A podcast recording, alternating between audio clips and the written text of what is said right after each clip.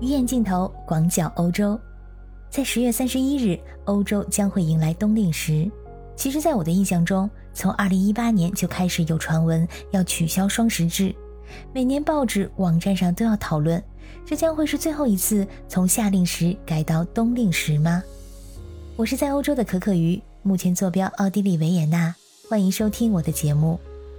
在今年的十月三十一日凌晨三时，欧盟二十七国的所有时钟将统一回拨一个小时。二零二一年的夏令时将会正式结束，这也是欧盟从一九九六年全面引入夏令时和冬令时两种时制以来的第五十一次时制切换。理论上来讲，这次转换本应该不存在的，因为根据欧洲议会此前的决议，欧盟各国将在二零二一年的夏季之后彻底废除双时制。但是事实上，双十制在欧洲或许仍将存在很久，因为从目前来看，完全没有要废除的迹象。由于中国目前并没有双十制，那就先跟大家解释一下什么是夏令时和冬令时。冬令时其实早在1884年，为了防止时间混乱，华盛顿市召开了国际子午线会议，规定呢将全球划分为二十四个时区。并规定英国的格林尼治天文台作为零时区，全球时间的标准按照格林尼治天文台来。夏令时呢，则是为了节省能源，提醒人们要早睡早起，不要浪费白天有阳光的时间。由于欧洲夏天的日照时间长，冬天的日照时间短，所以呢，夏天的时候将标准时间零时区往后调了一个小时。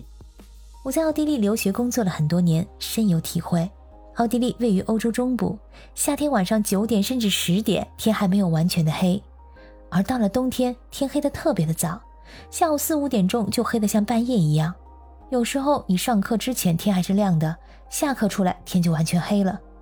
除了欧洲之外，美国、澳大利亚、加拿大、新西兰等地区都有在实行夏令时。随着时间的变化，人们想利用自然光来省电。因为夏天白天更长，所以不必开那么多灯。但是节能环保这个推广夏令时的初衷缺乏统计数据上的支持。德国有一个调查显示，夏令时仅仅能够在居民非工业用电领域减少百分之零点七八的用电量，而且时制转换带来的生物钟扰乱对于儿童以及老年人群的健康存在着影响，很多人会感到疲劳以及带来睡眠方面的问题。这既麻烦，而且有可能对健康带来负面影响的双十制，因此在过去的十年之内变得越来越不受欢迎。在二零一八年八月，由欧盟委员会官方发起了一次面向欧盟所有公民的公众调查，在四百六十万参与调查的欧盟公民当中，超过百分之八十三的受访者希望取消双十制，彻底取消双十制成为了当时欧盟的重点议题。在二零一九年三月，欧洲议会更是以绝对多数通过议案，赞成取消双十制。那么问题来了，既然欧洲人民这么不喜欢双十制，那应该早就被取消了才对。为什么我们直到今天还在使用呢？废除双十制在欧盟层面到底有多困难？这个从欧盟权力机构三驾马车给出的不同时间节点就能看出来。这三驾马车分别是欧盟委员会、欧洲议会。和欧洲理事会，首先呢，欧盟委员会希望在二零一九年就废除双十制，欧洲议会呢则将这个时间点定为二零二零年。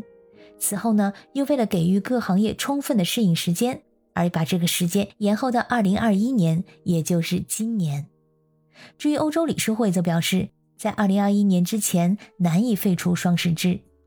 根据欧洲议会和欧盟委员会的提案，在双十制被取消之后，各个成员国可以自由选择所在的时区。各个国家可以自由选择，这就很有可能导致碎片化时区。大家知道，欧洲的国家都不是很大，如果说时间不统一，就会带来很多麻烦。这不管办什么事儿都得说好，是你的时间还是我的时间。举个例子，奥地利一共有八个邻国。其中呢，距离维也纳最近的一个国家是斯洛伐克，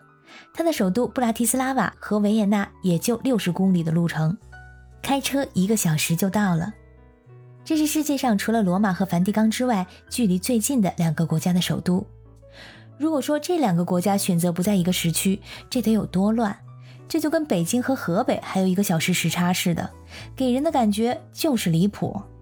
再举个例子，如果说只有奥地利选择了冬令时，而围绕它的其他八个国家都选择了夏令时，那奥地利就完全是一个孤岛一样的存在。虽然说欧盟四百三十万平方公里的核心领土面积横跨了零时区、东一区和东二区这三个时区。但是得益于双时区在冬季和夏季的两头调配，西至西班牙、东至波兰的十七个成员国目前呢均使用中欧标准时间。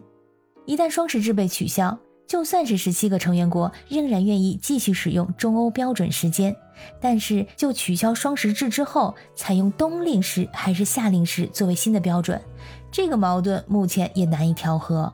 如果说全欧洲统一使用夏令时，而取消冬令时，那么说西班牙的西海岸的旅游城镇将不得不承受冬至期间日出时刻为十点十分的尴尬。而如果使用冬令时而废除夏令时，在欧盟东部地区夏天的日出时刻就会变得不合理，太阳呢将在凌晨三点十五分在华沙升起，柏林的日出时刻呢也将被提前到三点四十四分。一向以妥协和南北矛盾著称的欧盟，也在标准时刻问题上分成了两大阵营，分别是以葡萄牙、塞浦路斯为首支持永久夏时制的南欧国家，以及呢丹麦、芬兰、荷兰为首的支持永久冬令时的北欧高纬度国家。至于德国和法国，拒绝对采用永久冬令时或者夏令时做出表态，他们主张欧盟核心区域不应分裂成两个时区。德国在实质问题上唯一的态度仅是，重要的是确保内部共同市场的协调，避免时区孤岛。所以说，欧盟内部如此多的问题与矛盾，到目前为止，该主题尚未取得任何进展。今年的冬令时，看目前的情况，应该不会是最后一次。大概也是因为欧洲目前有更重要的问题需要解决，比如说当前的新冠疫情。亲爱的小耳朵们，感谢你们今天的收听。如果你们对冬令时和夏令时有任何的想法和建议，欢迎在留言区里给我留言。感谢你的收听，我们下次再见。